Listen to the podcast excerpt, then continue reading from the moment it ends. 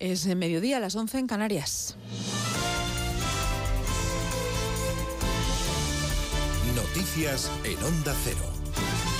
Buenos días. En Ucrania, el número de víctimas mortales tras el ataque de Rusia a un edificio residencial en Dnipro, en el este del país, ha aumentado a 21, entre ellas un niño. Otras 73 personas han resultado heridas, entre ellas 14 pequeños y otras 38 personas, entre ellas 6 menores, han sido rescatadas, aunque no obstante se busca todavía a 35 personas que están desaparecidas. Mientras tanto, continúa el desmantelamiento de las estructuras destruidas del edificio y ya se han retirado casi 3.500 toneladas de escombros. El presidente ucraniano Zelensky ha planteado la necesidad de que sus aliados occidentales le entreguen más armas para combatir el terror de los misiles rusos, consciente de que terminar con el terror ruso no se puede hacer de otra forma más que en el campo de batalla. ¿Es posible detener el terror ruso? Sí, lo es. ¿Se puede hacer de otra manera que no sea en el campo de batalla en Ucrania? Desafortunadamente no.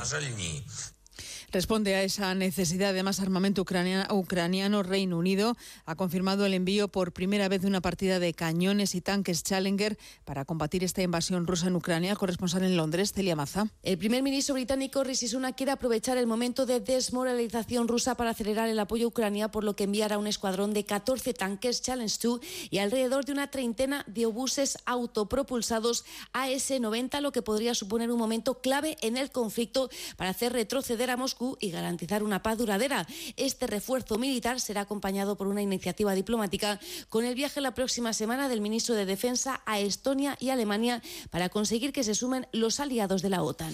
En Nepal, las víctimas recuperadas del accidente de avión ascienden ya a 64. El avión había salido de Kathmandú hacia Pokhara y por causas ya bajo investigación se ha estrellado durante su maniobra de aproximación al aeropuerto. A bordo de esta aeronave viajaban 68 pasajeros, dos pilotos y dos azafatas y entre el pasaje había seis menores de edad.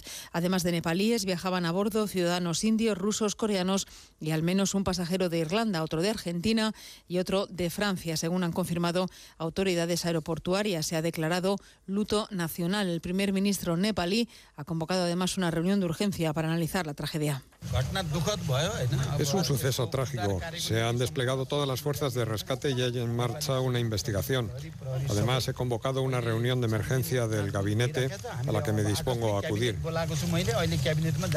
En nuestro país, en la crónica política Día de Resaca, después de las declaraciones este sábado de Pedro Sánchez y Alberto Núñez Feijóo, ya en pre-campaña por las elecciones municipales y autonómicas del 28 de mayo. Desde Sevilla, Pedro Sánchez advertía que no permitirá retrocesos en el derecho de las mujeres a decidir libremente ante la polémica por las medidas antiabortistas anunciadas en Castilla y León. Recordaba sus logros, vaticinando otros que vendrán. Una pandemia, una guerra una filomena, un volcán. ¿Os imagináis todo lo que hemos logrado con ese contexto? ¿Os imagináis lo que vamos a poder lograr cuando por fin el viento sople a favor? El PP mantenía su encuentro en Zaragoza con su líder Alberto Núñez Feijóo llamando al cambio y a no apuntalar el sanchismo sin bloques de partidos. Ellos, dice el líder popular, salen a ganar. No queremos liderar ningún bloque de partidos, insisto. Lo que queremos es gobernar para una sociedad, para la inmensa mayoría de la sociedad. Y salimos a ganar, no salimos a especular con el resultado. Y aspiramos a gobernar desde la mayoría, no ser minorías influyentes, ni dejarnos someter a las minorías que nos circunvalen. Deportes, David Camps. Cuenta atrás para la final de la Supercopa de España, Real Madrid-Barcelona, enviado especial de Onda Cero a Arabia Saudí, Alfredo Martínez. Tranquilidad en el cuartel general del Barcelona. Xavi Hernández va a poder contar con los 24 jugadores que se trajo a este torneo de la Supercopa, a pesar de que en el día de ayer Ronald Araujo hiciera trabajo específico al margen del resto de los compañeros en las instalaciones del Al Nasser. Todo es por precaución. Está entre algodones porque ha jugado muchos minutos nada más volver de su larga lesión y por tanto hay que tener cierta precaución, pero todo apunta a que será el lateral derecho para frenar las acometidas de Vinicius, pasando Kunde junto con Christensen al centro de la zaga. Valde sería el lateral izquierdo, mientras que la gran posibilidad es que juegue con cuatro centrocampistas, Gaby, Pedri, De Jong y Busquets. El gran capitán del equipo azulgrana, el sacrificado, sería Rafinha. El Barcelona hace prácticamente dos años que no consigue un título, de ahí el enorme hambre de conseguir esta Supercopa de España que se disputa en Riyadh. El técnico del Real Madrid, Carlo Ancelotti. No está en nuestra cabeza este pensamiento de, ganar todos los títulos. Nuestro pensamiento está de, de luchar eh, en todas las competiciones, en todos los partidos. Estamos en un club que es muy exigente y que no te permite de pensar que tú tienes la barriga llena. Dos partidos de la decimoséptima jornada de Liga en Primera División se juegan hoy. Getafe Español a las dos, a las cuatro y cuarto, Almería Atlético de Madrid. Jugados ayer, Real Sociedad 3, Atlético de Bilbao 1, Valladolid 0, Rayo Vallecano 1, Osasuna 1, Mallorca 0 y Girona 2. Sevilla 1. En segunda división, el Sporting de Gijón destituye a su técnico Abelardo. El equipo está a tres puntos del descenso. Y en la Liga Endesa de Baloncesto, decimos esta jornada con dos partidos en media hora: Granada Real Madrid y Betis Obradoiro. Por la tarde, Valencia Manresa, Murcia Barcelona y Basconia Juventud. El Unicaja consigue la clasificación para la Copa del Rey que se jugará en Badalona a mediados del mes de febrero. A la una, mediodía en Canarias, más noticias aquí en Onda Cero y en nuestra página web ondacero.es. Ahora se quedan en compañía de gente viajera con Carla Lamelo. Este domingo tenemos una super final en Radio Estadio. Todo un clásico para la final de la Supercopa de España. Desde Arabia y por el primer título del año, Real Madrid-Barcelona. Los blancos defienden el título frente a un equipo azulgrana que quiere romper la sequía de títulos. Y como aperitivo, continúa la jornada liguera en la liga, con un duelo entre equipos rojiblancos, Almería Atlético de Madrid y lo más destacado del Getafe español, las paradas habituales en los estadios de Segunda División y la Liga de Baloncesto. Este domingo desde las 3 de la tarde, Supercopa de España en Radio Estadio, con Edu García. Te mereces esta radio. Onda Cero, tu radio.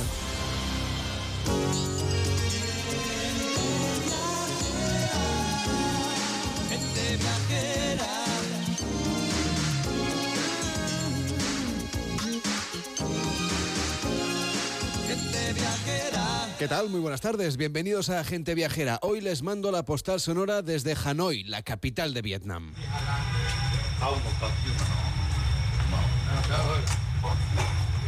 Hay muchos lugares en el mundo que se popularizan en las redes sociales hasta desnaturalizarse. Centenares de turistas se acercan a hacerse la misma foto que han visto en las cuentas que siguen por Internet a veces a riesgo de tener un accidente y precipitarse por un desfiladero. Lo hemos visto varias veces en las noticias. El imperio de los selfies reabre viejos debates sobre la responsabilidad de los viajeros cuando visitamos lugares lejos de casa. Conocer rincones peculiares ha reemplazado en muchos casos contemplar el patrimonio de los sitios en los que estamos o su propia historia. Descontextualizamos lo que vemos a menudo porque lo ignoramos. Es lo que sucede en este lugar en el que estamos, la Train Street de Hanoi.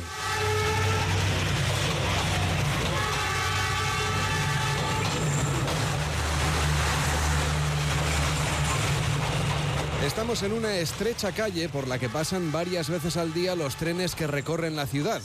Ya lo están escuchando. Las vías están custodiadas por macetas y en los márgenes los vecinos habían instalado cafeterías y tiendas de recuerdos para que los turistas esperasen plácidamente el paso del ferrocarril para poder así fotografiar algo que no querrían ni en pintura en sus propias ciudades. A veces lo de viajar para vivir lo auténtico es retratar la miseria para presumir de vacaciones y perpetuar al mismo tiempo las desigualdades. Es, como decíamos, un viejo debate que resurge. Esta calle del tren es peligrosa, lo es para los vecinos del barrio, aunque están acostumbrados, y lo es también para los turistas, aunque ahora aplaudan cuando acaba de pasar el convoy. Por cierto, turistas que han sufrido diversos accidentes. Las autoridades de la ciudad han retirado ya las licencias de los cafés y restaurantes y han limitado los accesos a esta calle en la que vive gente, a escasos centímetros de una vía ferroviaria.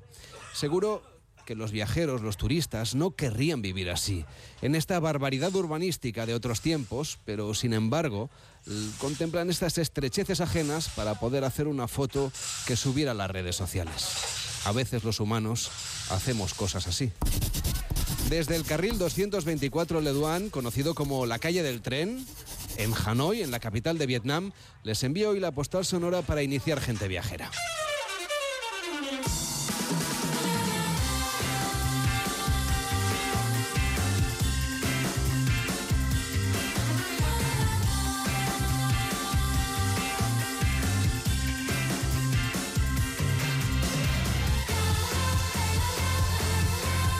En Onda Cero, gente viajera. Carlas Lamelo.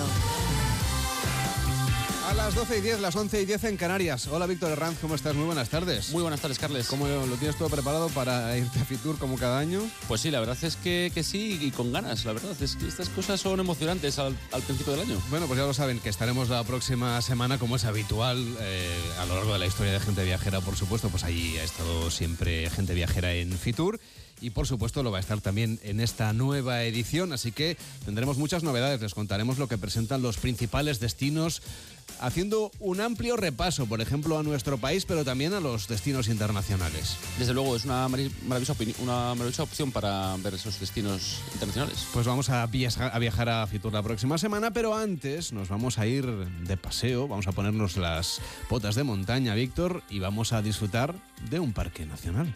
Hombres que la tierra, mujeres que nunca nos espanto. Hombres que cuiden la tierra, mujeres que nunca nos espanto. Les vamos a hablar de un parque que fue declarado Parque Nacional en junio de 2013, el de la Sierra de Guadarrama, que protege unas 30.000 hectáreas de las comunidades autónomas de Madrid y de Castilla y León. De los 15 parques nacionales españoles. Es el más reciente, además del cuarto en extensión, así como uno de los más visitados de España tras el Parque Nacional del Teide. Así es, un espacio natural que trata de proteger los 11 ecosistemas diferentes presentes en la Sierra de Guadarrama, algunos de ellos de alta montaña mediterránea únicos en la península. En total hay más de 1.280 especies, de las que 13 están en peligro de extinción, más de 1.500 plantas autóctonas y 30 tipos de vegetación lamelo. Las especies animales presentes en este parque suponen el 45% de la fauna total que hay en nuestro país y el 18% de la fauna europea.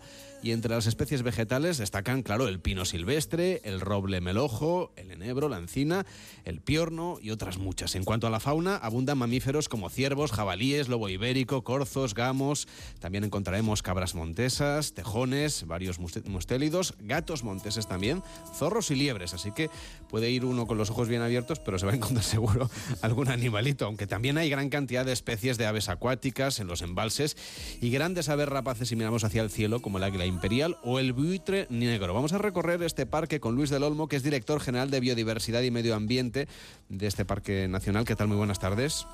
Buenas tardes, ¿cómo estáis? Además, este año están de aniversario, por eso también a principio de 2023 hemos querido hablar de este parque, no porque no haya motivos que sobran, como hemos contado, sino porque además están ustedes, como decíamos, de aniversario porque se declaró en junio de 2013. ¿Qué, qué actuaciones tienen previstas ustedes para celebrar este cumpleaños?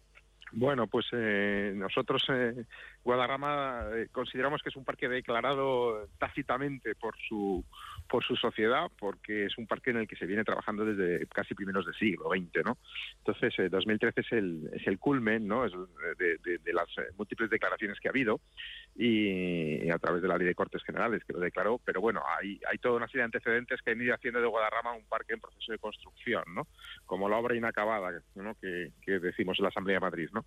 Eh, nosotros este año fomentaremos y pondremos el acento en todas las actividades que venimos promoviendo ya con carácter tradicional en, en materia de divulgación de fotografía, de, de certámenes literarios y de puesta en valor sobre todo de la faceta más interesante que yo creo que es Guadarrama.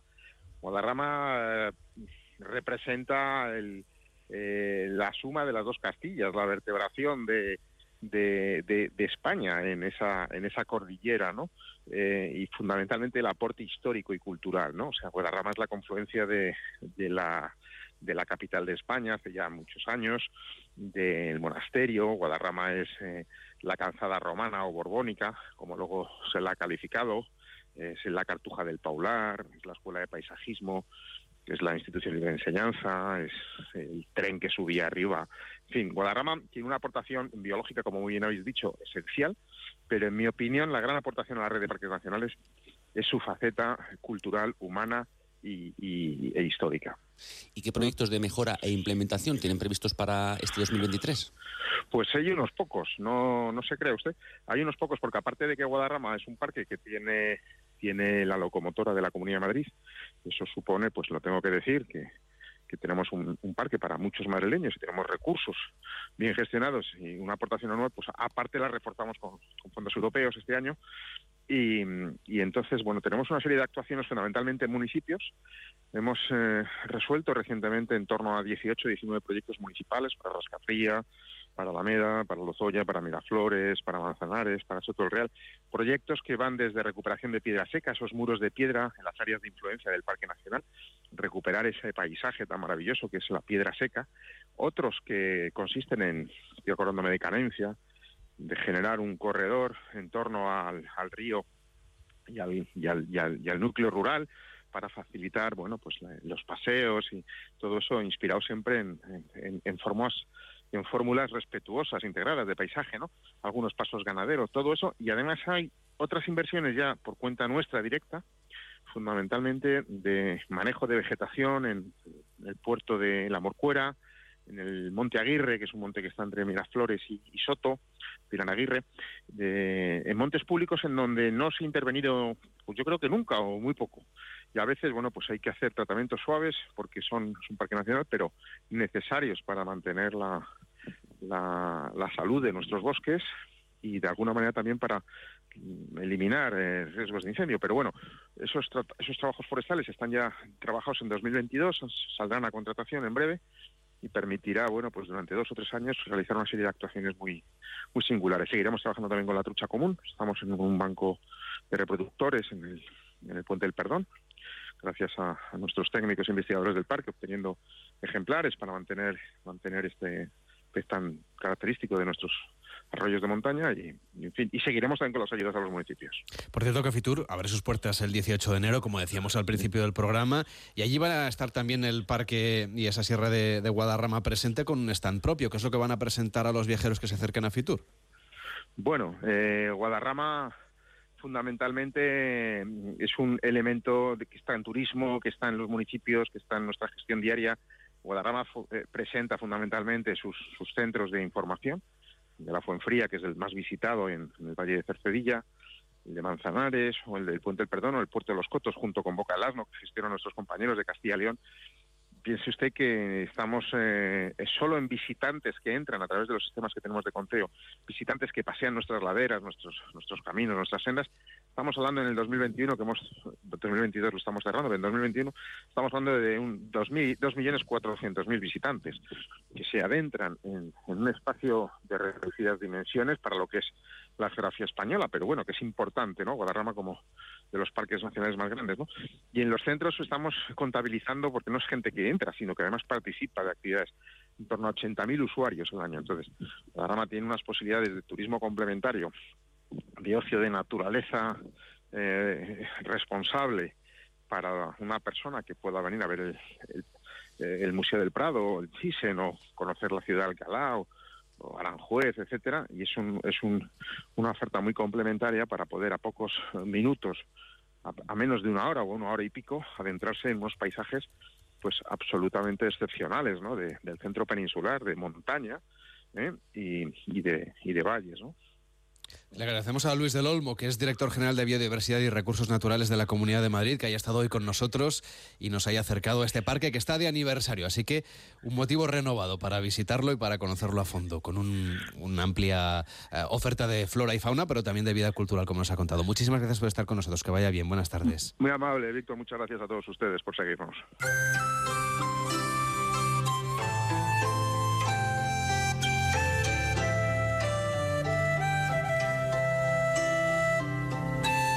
En estas fechas hay un gran acontecimiento para una parte muy importante de la población del planeta, nada más y nada menos que para los 1.300 millones de personas que viven en China o fuera de ella, porque llega el Año Nuevo Chino para el que faltan muy pocos días, pero no solo es fiesta en China, también en otros lugares que tienen una importante comunidad eh, china, por ejemplo, en la ciudad de Madrid, que también lo celebra, y Enrique Domínguez Uceta ha estado en la presentación de estos eventos. Hola Enrique, ¿cómo estás? Buenas tardes. Muy buenas tardes, Carlos. Eh, pues sí, llega el año nuevo chino, que va a ser el año del conejo. Y es un gran acontecimiento para los chinos, como tú decías, de todo el planeta, que lo celebran a lo grande. Y entre esas celebraciones, pues además de las del país, están las de las ciudades con grandes comunidades eh, chinas. Hemos visto en el cine los dragones bailando por las calles de Nueva York, de San Francisco y de otros lugares donde hay grandes barrios de ciudadanos procedentes de China. Y poco a poco ha ido creciendo la población de origen chino en España y especialmente en Madrid. Hay ya muchos ciudadanos y muchas empresas chinas, incluso hay barrios en los que hay un alto porcentaje de chinos y de alguna manera han hecho suyos esos barrios. Hay un orgullo de la presencia de esa comunidad étnica, especialmente en el barrio de Usera, en Madrid. No solamente el barrio, también están en Madrid los polígonos de empresas chinas como el de Cobo Calleja, en Fuenlabrada, que dicen que es de los mayores de Europa. Y se calcula que hay más de 63.000 chinos en la Comunidad de Madrid y 36.000 viviendo en el municipio de la capital, de los que una cuarta parte están en Usera, donde hay muchos comercios chinos. Y la verdad es que son bienvenidos y son muy importantes para la ciudad y para su economía. Claro, por eso Madrid celebra también el Año Nuevo Chino, este año del conejo. En la presentación de los actos, el alcalde José Luis Martínez Almeida destacó la importancia de la comunidad china que vive en la capital. Y es que el Año del Conejo es el año de la paz, es el año de la concordia. Y no hay camino más corto para conseguir la paz, la concordia y el entendimiento entre los pueblos que precisamente el mejor conocimiento mutuo y por tanto la creación de un afecto entre todas Son las vecinos, en definitiva, ciudadanos de Madrid con los que Enrique te cruzas cada día, ¿no? Pues sí, es una comunidad que está muy integrada. Yo ya he tenido alumnos en la universidad de segunda generación, son muy buenos estudiantes y el ayuntamiento los aprecia tanto que ha organizado una serie de grandes eventos para estos días, desde ya hasta el 11 de febrero, con más de 100 actividades de todo tipo. Les aprecia tanto que el pasado miércoles pues presentaron las fiestas en el Centro Cultural de China de Madrid con asistencia del alcalde, de José Luis Martínez Almeida, del embajador de China, el señor eh, Tao y de un- representantes de la Comunidad de Madrid, en un acto en el que pudimos ver ese baile de los dragones chinos que resulta siempre tan espectacular y escuchamos al alcalde y al embajador desear lo mejor para este año del conejo que empezará el día 22 de enero y que yo creo que justifica eh, pues esas llamadas fiestas de la primavera que son las más importantes de todo el año en China. En, en el acto actuaron también dos cantantes, una china y otra española, con voces maravillosas y la verdad es que fue un acto muy muy cordial. Estando el alcalde con el embajador chino, ¿qué tal fue el encuentro?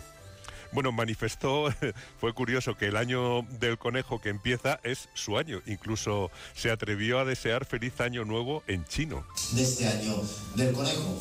Con el año del conejo, por cierto, a mí me hace especial ilusión porque a diferencia del director general de Asuntos Europeos y Cooperación del Estado de la Comunidad de Madrid, sí es mi año. Y por tanto, y en un año, y en un año aventura además decisivo, que mejor preludio que precisamente el año del conejo sea mi año. Por tanto, animar desde luego a todos los madrileños, a toda la comunidad china, a todos aquellos que nos visitan a disfrutar de la multiplicidad de eventos culturales, de esa carrera que también se va a celebrar en las calles de Madrid como consecuencia del año del conejo y simplemente yo quisiera finalizar intentando hacer un esfuerzo, aunque sea pobre, para poder decir en chino feliz año, que creo que más o menos se pronuncia de la siguiente manera. Xin Nien Kuai Lao. Bueno, pues eh, la verdad es que no me voy a atrever a decirlo de nuevo, ¿eh? ya lo ha dicho Bueno, el yo, alcalde. yo creo que lo, lo- lo hizo bastante bien, según decían los chinos que había alrededor. Eh, Yo creo que para nuestros oyentes lo importante es que todo el mundo que quiera participar en, en estas fiestas en Madrid y todas las actividades, pues pueda asistir a las fiestas en el barrio de Usera, donde aparte de engalanar el barrio para la ocasión, como si fuera, bueno, como de hecho ya es un verdadero Chinatown madrileño, habrá fiestas los días 20, 21 y 22 de enero. Tomen nota con espectáculos, con mercadillo, con trajes típicos hanfu, eh, fuegos artificiales en el Parque Prado Longo. Ya sabes que es una de las aficiones que comparte España con China, la de la pirotecnia, aunque lo más vistoso pues será ese, ese pasacalles multicultural en el centro del distrito con 600 personas mostrando el folclore chino y dando paso a la danza de dragones, leones y tambores de cintura, que yo creo que es lo que, lo que todos deseamos ver en persona alguna vez en nuestra vida. De hecho, durante mucho tiempo, y yo creo que en toda España, ¿no? Nuestra principal relación cultural, o más bien gastronómica con China, ha sido justamente a través de la comida, ¿no? De los restaurantes chinos, que yo creo que ya están en todas partes. Bueno, sí, llevan décadas asentados en nuestro país y al principio eran bastante básicos, pero poco a poco la calidad ha ido mejorando y en estos momentos muchos de ellos ofrecen una altísima calidad y además se han diversificado para mostrarnos, pues yo creo que una extraordinaria variedad de cocinas típicas de diferentes partes de un país verdaderamente inmenso. A mí me encantan las cocinas chinas y ahora hay variedad de buenos restaurantes que se han ido ganando una posición de prestigio entre los grandes, aunque yo creo que todavía no es muy conocida la alta cocina china que se hace en España. Pues habrá que descubrirla. Ahora lo que vamos a hacer es tener la oportunidad, como nos contaba Enrique, una oportunidad estupenda para conocer con motivo de este año nuevo chino al menos quienes estén o pasen por Madrid durante el próximo mes porque hay muchas actividades. Bueno, pues sí, eh, desde el pasado 11 de enero hasta el 12 de febrero se celebra en Madrid la fiesta de la gastronomía china, la sexta edición de las jornadas gastronómicas China Taste, sabor chino, para dar a conocer la riqueza y la variedad de, esa cocina china en la que participan 13 restaurantes de alta gastronomía que preparan menús especiales de Año Nuevo, emulando pues la importancia de la cena de Año Nuevo en China, que reúne a toda la familia. Muchos chinos incluso vuelven a su país para celebrar el Año Nuevo, cenando con su familia de allí, una cena eh, pues de buenos augurios y de deseos de prosperidad y abundancia. Y una cena de muchos platos deliciosos y exquisitos. Suelen servir además eh, platos con, con, un cierto valor simbólico. Por ejemplo, sirven el pescado entero sin cortar, que es una cosa que a menudo nos llama la atención para valorar la unidad, la unidad de la familia. Los tallarines largos simbolizan el deseo de una larga vida y el pollo se considera que atrae la buena suerte. Así que ellos también tienen sus supersticiones, como nosotros aquí las uvas. Y desde luego reservan para esa cena los mejores platos de sus respectivas cocinas, con algunos toques locales, como la presencia en las regiones del norte del país de los raviolis chinos, los dim sum, mientras que en el sur pues no pueden faltar los niangao, que son los pasteles de arroz glutinoso. Yo supongo que en muchos de estos de estas comidas, de estos encuentros, de estos restaurantes también la especialidad más demandada será el famosísimo pato laqueado al estilo Pekín.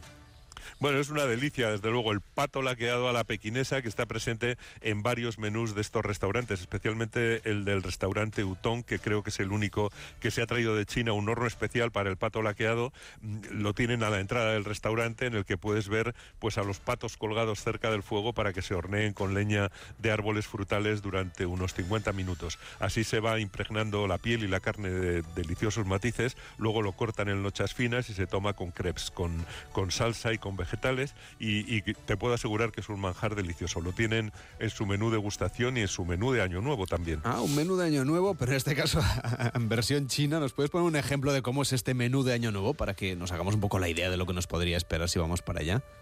Pues mira, el de Utong, por ejemplo, es, que está especializado en la cocina de Sichuan, eh, donde usan una pimienta de una calidad extraordinaria, se compone de entrantes de foie de pato, eh, lubina ahumada al estilo de Shanghai, eh, sopa de hojaldre de ternera con curry, luego sirven los dim sum, un xiaolongbao de cerdo y un siumai de ternera, y como plato principal, pues el pato pekín laqueado y, y gambón y el postre.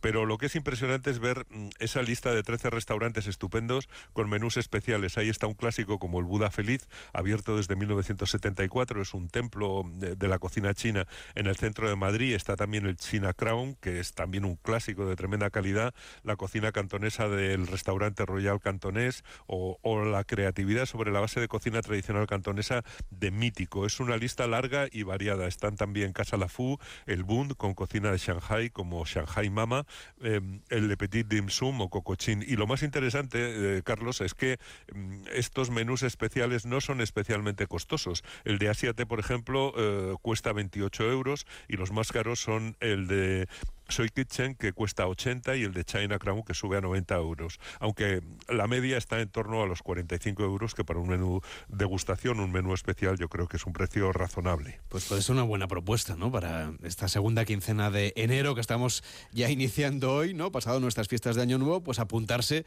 a la fiesta de Año Nuevo de China.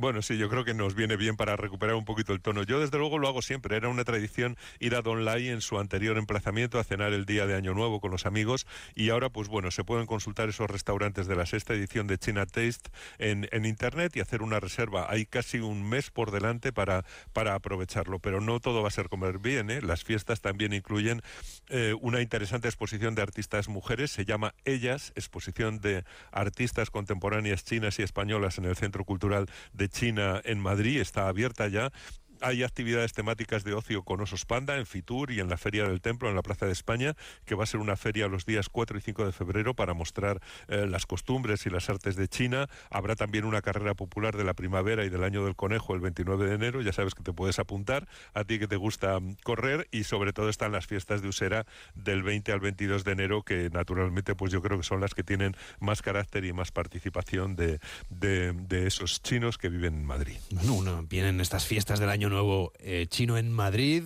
la Feria de Turismo Fitura y estaremos la próxima semana. Y Enrique Domínguez Uceta también ha asistido estas semanas, tiene una agenda llena de cosas, ¿eh? del acto de Iberia y Tour España en Matadero, que la verdad parece que estuvo muy animada, ¿no? Bueno, sí, una presentación muy, muy concurrida, eh, con presencia de actores, naturalmente, porque mm, eh, habían participado muchos de ellos en, en, el vídeo que, que, era un poco el objeto de, la presentación, eh, y, además, y además yo creo que es un producto estupendo del que me parece que vais a hablar enseguida. Pues sí, vamos a escuchar cómo suena ese nuevo vídeo de seguridad a bordo de los aviones de Iberia. Hola, les damos la bienvenida a este vuelo de Iberia. Hola, and welcome to this Iberia flight. Antes de despegar, tenemos que darles unas instrucciones de seguridad. Es importante. Pues seguramente ustedes, eh, ustedes están más que acostumbrados a ver estos vídeos cuando suben a bordo de cualquier avión y entender que es una parte importantísima. ¿eh? Aunque uno vuele muy a menudo, tiene que mostrar máxima atención a las instrucciones de seguridad, tanto de las personas que trabajan en la compañía y nos lo explican, como por supuesto estos vídeos. Los vídeos son cada vez más una manera diferente de mostrar los valores de las compañías aéreas. Hemos visto algunas americanas, por ejemplo, que hacen números musicales y aquí en España, Iberia de la mano de Tour España, nos va a mostrar a nosotros lo maravilloso que es nuestro país y sobre todo, y esto es seguramente lo más interesante, a los extranjeros, las maravillas que pueden encontrar en España, con un nuevo vídeo de seguridad que se ha presentado esta semana en un acto en Madrid, en la previa de Fitur. Nos acompaña Gemma Junca, que es directora de Marketing y Marca de Iberia. ¿Qué tal? Muy buenas tardes. Hola, buenas tardes. Empezamos recordando, si te parece a los oyentes, lo importante que es que sigan estos vídeos de seguridad por muchas veces que hayan volado, ¿no? Por supuesto que sí, por eso las compañías los renovamos para que haya cierta atención, es importantísimo, cada modelo de avión es distinto, cada plan de evacuación es distinto y siempre es importante verlo y además con este vídeo eh, va a apetecer. Desde luego, porque aparecen personajes que los viajeros van a reconocer enseguida. Sale Rosalén, Ray Zapata, Pedro Paricio, David Muñoz y otros muchos rostros muy conocidos en todo el mundo, ¿no? De lo que es el talento español. Eso es, eso es. Eh, Iberia tiene un compromiso con el talento de, toda la vida, desde los tiempos en que eh, pues, transportábamos el Guernica de vuelta a España. Eh, siempre ha estado comprometido con la cultura, con el talento, con llevar lo mejor de España fuera de nuestras fronteras. Y claro, el, 49% de los viajeros de Iberia no son españoles, son viajeros internacionales. Y qué mejor momento cuando los tenemos dentro del avión para compartir con ellos lo maravillosa que es España, lo, diverso que es este país y el talento que exportamos al mundo. Mm, este vídeo se va a poder ver en los vuelos de Iberia, que conectan además 17 países, que incluyen entre otros Estados Unidos, Argentina, Colombia, México. Son lugares donde tanto Iberia como por supuesto Tour España lo que quieren es captar cada vez más viajeros, ¿verdad? Por supuesto. Al final el, viajero que ve este tipo de vídeo, que es el viajero de largo radio, el que viene de otro continente, eh, es, un, es, un, es, un, viajero que aporta muchísimo eh, tanto a la compañía como al país en términos de, de, Producto Interior Bruto, de crecimiento y, tenemos un país muy rico, muy diverso. Eh, hay algunas situaciones, algunos lugares en el vídeo que son conocidos en todos los rincones del mundo, pero hay otros que son, que son novedad, porque a este país siempre uno se queda con ganas de volver. Desde luego, vamos a pasear por Toledo, por Santiago de Compostela, por Fisterre, por Lanzarote, por Barcelona, por el Teatro Real de Madrid, por ejemplo. Ahí vamos a ir aprendiendo pues cosas que seguramente pues ya sabemos, como la importancia de seguir las medidas de seguridad, cómo ponerse el chaleco salvavidas, cómo ha sido el proceso de selección de los lugares donde se ha rodado este, este nuevo vídeo de seguridad de Iberia. Pues la verdad es que fue como un puzzle, porque cuando nos propusieron la, la idea, y, nos sentamos con Tour España y nos entusiasmamos con, con, el proyecto. Al final lo que intentábamos era, bueno, pues, pues casar eh, talentos o que bien tuvieran una vinculación específica con esa parte del país o que fueran nativos de allí, pues es el caso de Silvia Más en Barcelona, eh, pero no es el caso de Iciar y Tuño, pero el Teatro Real es, es Madrid.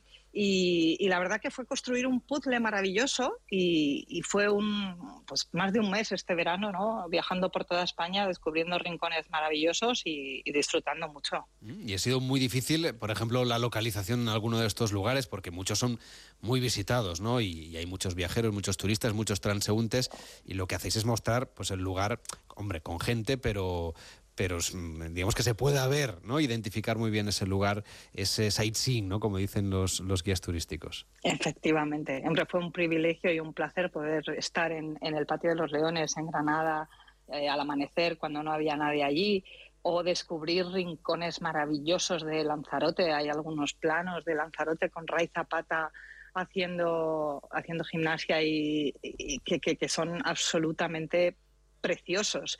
Y luego, pues la grandiosidad de Barcelona, eh, Santiago de Compostela, con Nico Xera. La verdad es que el, el vídeo eh, apetece verlo una vez, otra vez, otra vez, porque vas descubriendo más rincones, más personajes y, y estamos muy contentos del resultado. Claro, luego este vídeo no sé si se tiene que adaptar después a cada tipología de, de avión, ¿no? Por lo que tú decías de la configuración de seguridad. Efectivamente, en la escena en la que está Pedro Paricio, eh, tuvimos que rodarla muchas veces porque cada avión tiene una serie de salidas de emergencia, un plan de evacuación distinto. Entonces, eh, Pedro fue tan amable de dibujarnos todos los distintos modelos de, avión y, lógicamente, se tiene que adaptar y el objetivo siempre en estos vídeos es que entendamos claramente cuáles son las instrucciones de seguridad, pero si lo hacemos más ameno, pues mucho mejor.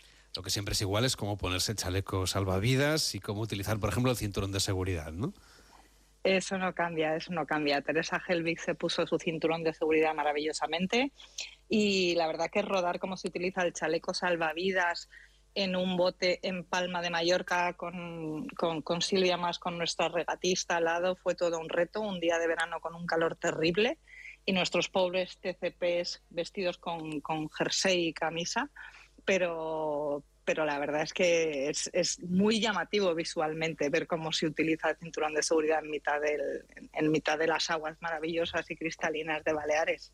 Yo me imagino que a la hora de hacer el guion y el planteamiento de este tipo de vídeos, en el fondo hay que cumplir unas medidas de seguridad o unas instrucciones que están muy reguladas, porque lo de la seguridad aérea es una cosa muy seria. Supongo que eso también, de alguna manera, tenéis mucha creatividad, pero hay que llevarla por el camino correcto, ¿no? Habrá sido un reto adaptar las dos cosas, la parte creativa y la parte, obviamente, de cumplir con las normas de seguridad.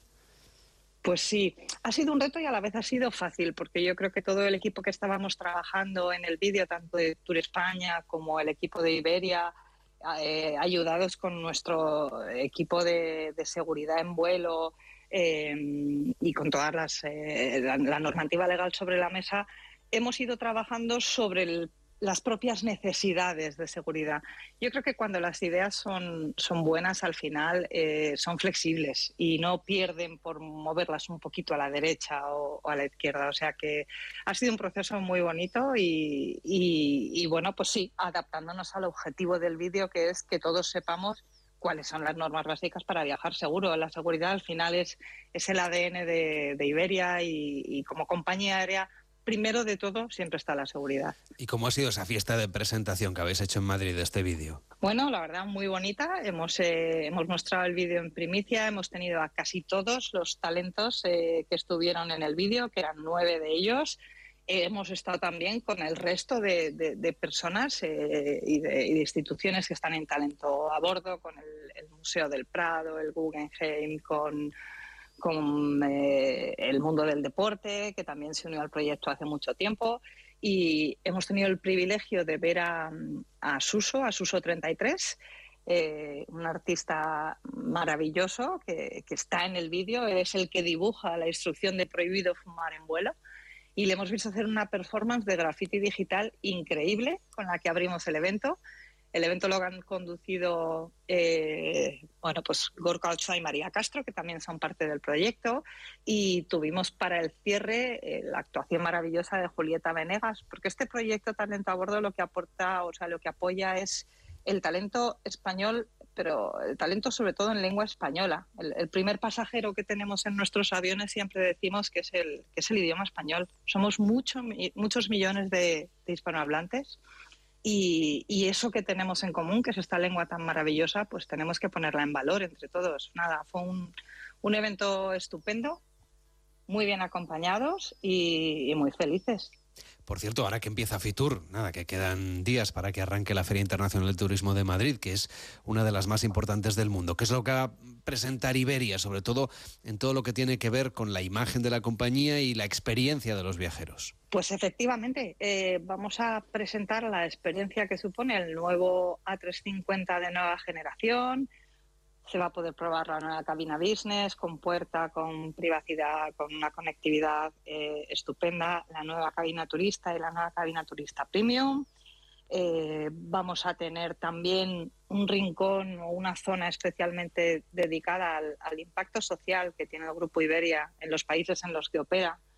Muchas veces no nos paramos a, pensar eh, la contribución del mundo de la aviación no solo en grandes cifras en términos de Producto Interior Bruto, etcétera, sino toda esa labor silenciosa que hacen los equipos que trabajan en este negocio y que permite que, un trasplante llegue a tiempo o, todo el, apoyo que tenemos a distintas organizaciones con las que trabajamos para conectar personas y, y como dice nuestro propósito, para generar prosperidad allí donde vamos.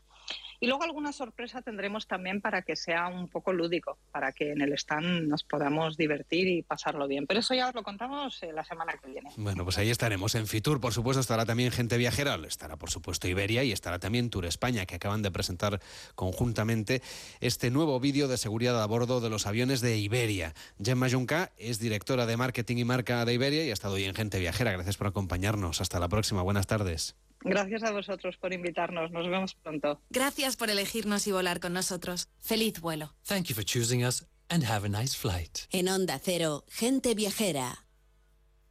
Disfruta lo bueno de Almería. Descubre el sabor de nuestra tierra con la marca Gourmet Sabores Almería. Más de mil productos te sorprenderán en cada bocado. Disfruta de todo lo bueno que tiene tu tierra, porque la calidad tiene un nombre. Sabores Almería. Conoce más en www.saboresalmería.com. Diputación de Almería, tu provincia. Seguro que conoces algún caso de acoso en redes sociales, una noticia falsa que se hizo viral o has visto cómo los haters no paran de compartir mensajes de odio. Actúa. Ya hora de darle la vuelta a esto y demostrar que nosotros también sabemos utilizar las redes sociales para el cambio. ¿A qué esperas? Elige uno de los temas, usa tu creatividad y haz un vídeo para redes sociales a tu manera. Regístrate en Efecto 1000 y sube tu vídeo. Nosotros ya formamos parte de la generación 1000. La generación que usa las redes sociales con cabeza. Efecto 1000, un proyecto de la Fundación A3 Media. Plácido eh, se acercó a mí. ¿Qué hago? ¿Qué hago? Es la segunda vez. ¿Ahora qué? ¿Ahora qué? ¿Ahora qué? Por primera vez estamos escuchando a una mujer española hablando sobre el acoso de Plácido Domingo en nuestro país. Salvados. Hoy a las 9 y 25 de la noche en La Sexta. ¿Y tú que vives en una casa con jardín? ¿Qué necesitas para tu seguridad? A mí lo que me preocupa es que es muy fácil acceder al jardín desde la calle, así que necesito una alarma que proteja las zonas exteriores. Pues en Securitas Direct tienen una alarma para ti, porque sus sensores y cámaras exteriores detectan cualquier intruso antes de que entre en vuestra casa y responden en menos de 20 segundos dando aviso a la policía. Y es que tú sabes lo que necesitas y ellos saben cómo protegerte. Llama ahora al 900-272-272 o entra en securitasdirect.es y descubre la mejor alarma para ti. No me agobies. No me entiendes. No me gusta. No me apetece. No me renta. No me rayes. No me digas cómo hacerlo. No me comas la oreja. No me digas lo que tengo que hacer. La adolescencia de tus hijos te pondrá a prueba. Descubre cómo disfrutarla. Entra en fat.es. Hay una Almería en ti, la de los pueblos blancos, calles adoquinadas y rincones llenos de magia, la del sol eterno, naturaleza enigmática y paisajes de cine, la del contraste de sabores de la tierra y el mar, la de las mil y unas sensaciones y experiencias. Esa es la Almería que hay en ti, la tuya. Costa de Almería y Diputación de Almería. En Onda Cero, gente viajera, Carlas Lamelo. Haciendo este fin de semana la previa de Fitur, como es habitual en Gente Viajera, la Feria Internacional de Turismo de Madrid vuelve un año más para consolidar la fuerte recuperación de la actividad turística mundial y también, por supuesto, de nuestro país, de España. Y los datos confirman un importante crecimiento alineado al impulso que está cobrando el turismo tanto nacional como internacional. Así es, un total de 8.500 participantes, 131 países y 755 expositores titulares definen esta edición, que significará para Madrid unos ingresos de más de 400 millones de euros. La participación directa es el parámetro de mayor repercusión, con incrementos del 32% respecto a la pasada edición de 2022 y del 50% lo que se refiere a la participación internacional. A esta exitosa edición se suma como partner Guatemala, que es el país socio de Fitur 2023, que va a presentar en el marco de la feria su nueva marca para la promoción turística y como cada año Gente Viajera estará en Fitur, este año en el pabellón 9 y como siempre hacemos también la semana previa, saludamos a la directora de la feria. María Valcarce, ¿cómo está? Muy buenas tardes. Hola, buenas tardes. ¿Cuáles han sido las claves para consolidar este crecimiento? Bueno, yo creo que es la propia situación del sector, tanto a nivel global como a nivel español. Ha sido un año de fuerte crecimiento en el que, bueno, pues en España estamos como al 85% de antes de la pandemia en cuanto a número de viajeros y casi al mismo nivel en gasto turístico.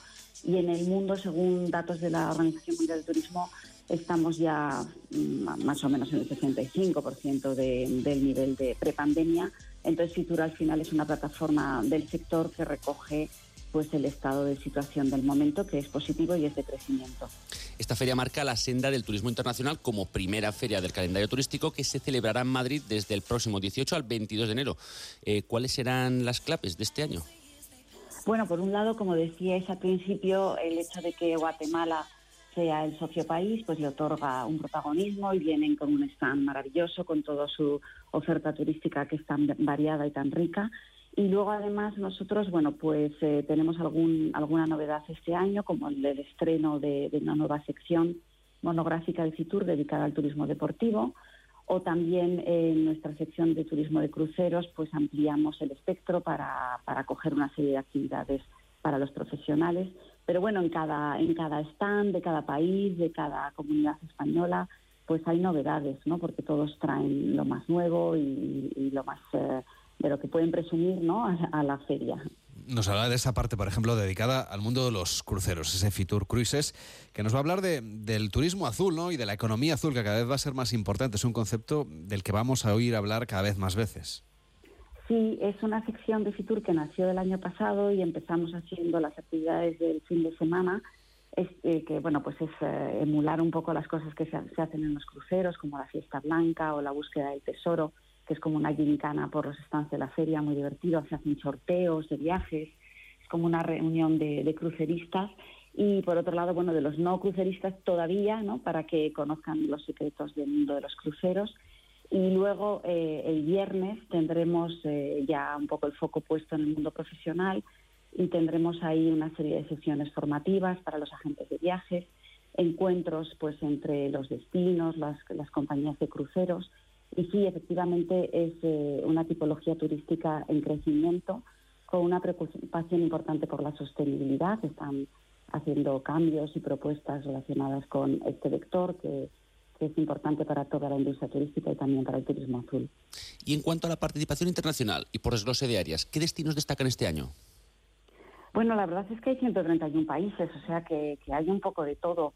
Mm, ha crecido muy fuertemente eh, América. El pabellón de las Américas siempre es uno de los pabellones protagonistas de Fitur. ¿no? Al final nosotros somos el gran hub eh, de la industria turística mundial con Latinoamérica y eso se nota al ver la feria.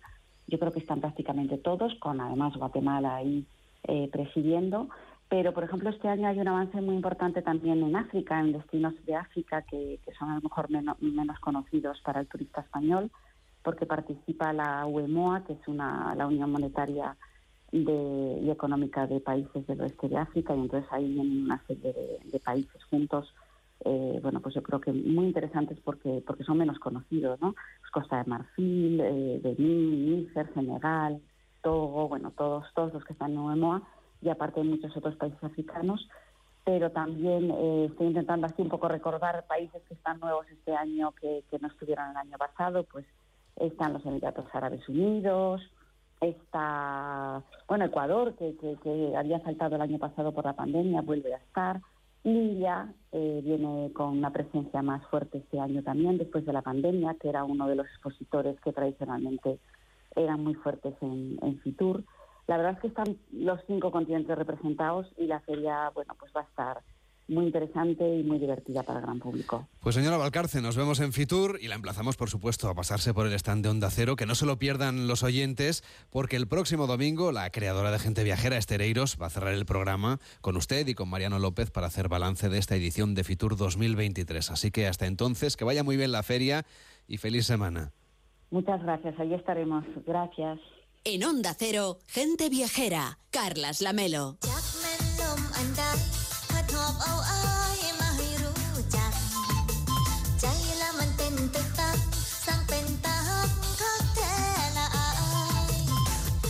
Siempre hay una muy buena razón para viajar a Tailandia, pero en invierno esas ganas aumentan al pensar, por ejemplo, en el clima tropical, en las playas y en otros muchos atractivos que vamos a encontrar en este país del sudeste asiático. Ángel Martínez Bermejo nos quiere llevar de viaje a Tailandia, hoy en busca de la gloria de los reyes de Siam, siguiendo una ruta muy especial que recorre toda su historia. Hola Ángel, ¿cómo estás? Buenas tardes. Buenas tardes, Carlas. A ver, para conocer un poquito más a fondo Tailandia y esa trayectoria histórica, ¿por dónde hay que viajar en busca de esos grandes monumentos de la historia tailandesa?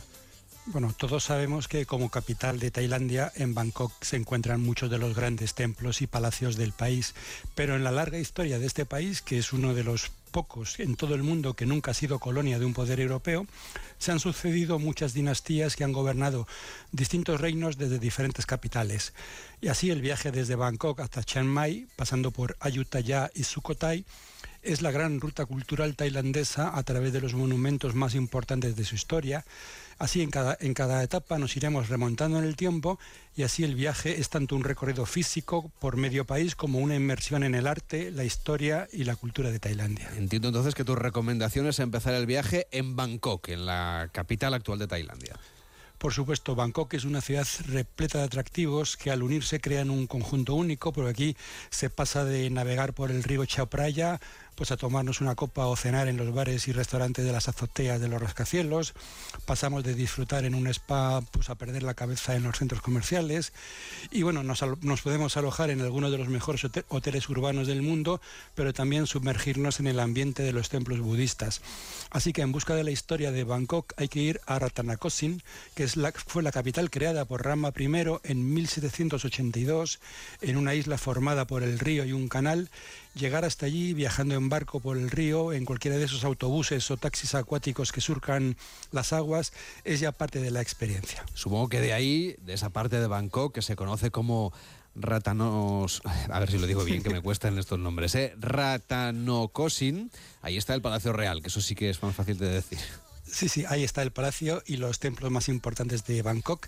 Si entramos en el recinto del Palacio Real y las estancias y templos adyacentes, nos vamos a asomar a la cultura y a la historia de Tailandia, pero con una gran carga de asombro, porque aquí en este conjunto que es tan vistoso como irreal, caminamos entre templos protegidos por campanillas, pasamos al pie de figuras gigantescas con caras monstruosas y miramos cara a cara a demonios que sujetan cúpulas doradas. El palacio en sí no es lo que nos resulta más atractivo, sino lo que está a su alrededor, como Wat Pra Keo que es el templo real, conocido por todos como el templo del Buda Esmeralda, porque guarda lo que es la imagen más venerada del país, que es un talismán que asegura el poder mágico del rey y simboliza la independencia y la buena fortuna de los tailandeses. Este templo es el lugar más sagrado del país. Además, en las pinturas murales de algunas de las dependencias del templo vemos escenas del Ramakien, que es la epopeya nacional. Y hay una imagen también muy conocida de Bangkok, que es eh, la de un Buda gigantesco reclinado, también muy fotografiado por los viajeros. Sí, y además que está justo al lado. Se trata de Wat Po, que además es el templo más antiguo, es anterior incluso a la creación de la capital y famoso sobre todo por esa imagen de Buda de 46 metros de la que hablabas, que es la más grande de Tailandia. Este templo albergó lo que podemos llamar la primera universidad tailandesa y todavía es un importante centro de medicina tradicional, sobre todo de masaje, tailandés. Entonces hay que aprovechar la visita y darse un masaje en esas instalaciones, que no es el lugar más elegante de la ciudad, pero probablemente sea uno de los más baratos para lo bueno que es. Y bueno, y además es pura historia. Bueno, el masaje tailandés que no sé tu experiencia, ¿eh? pero eh, te deja como nuevo, pero muy relajante, muy relajante no es.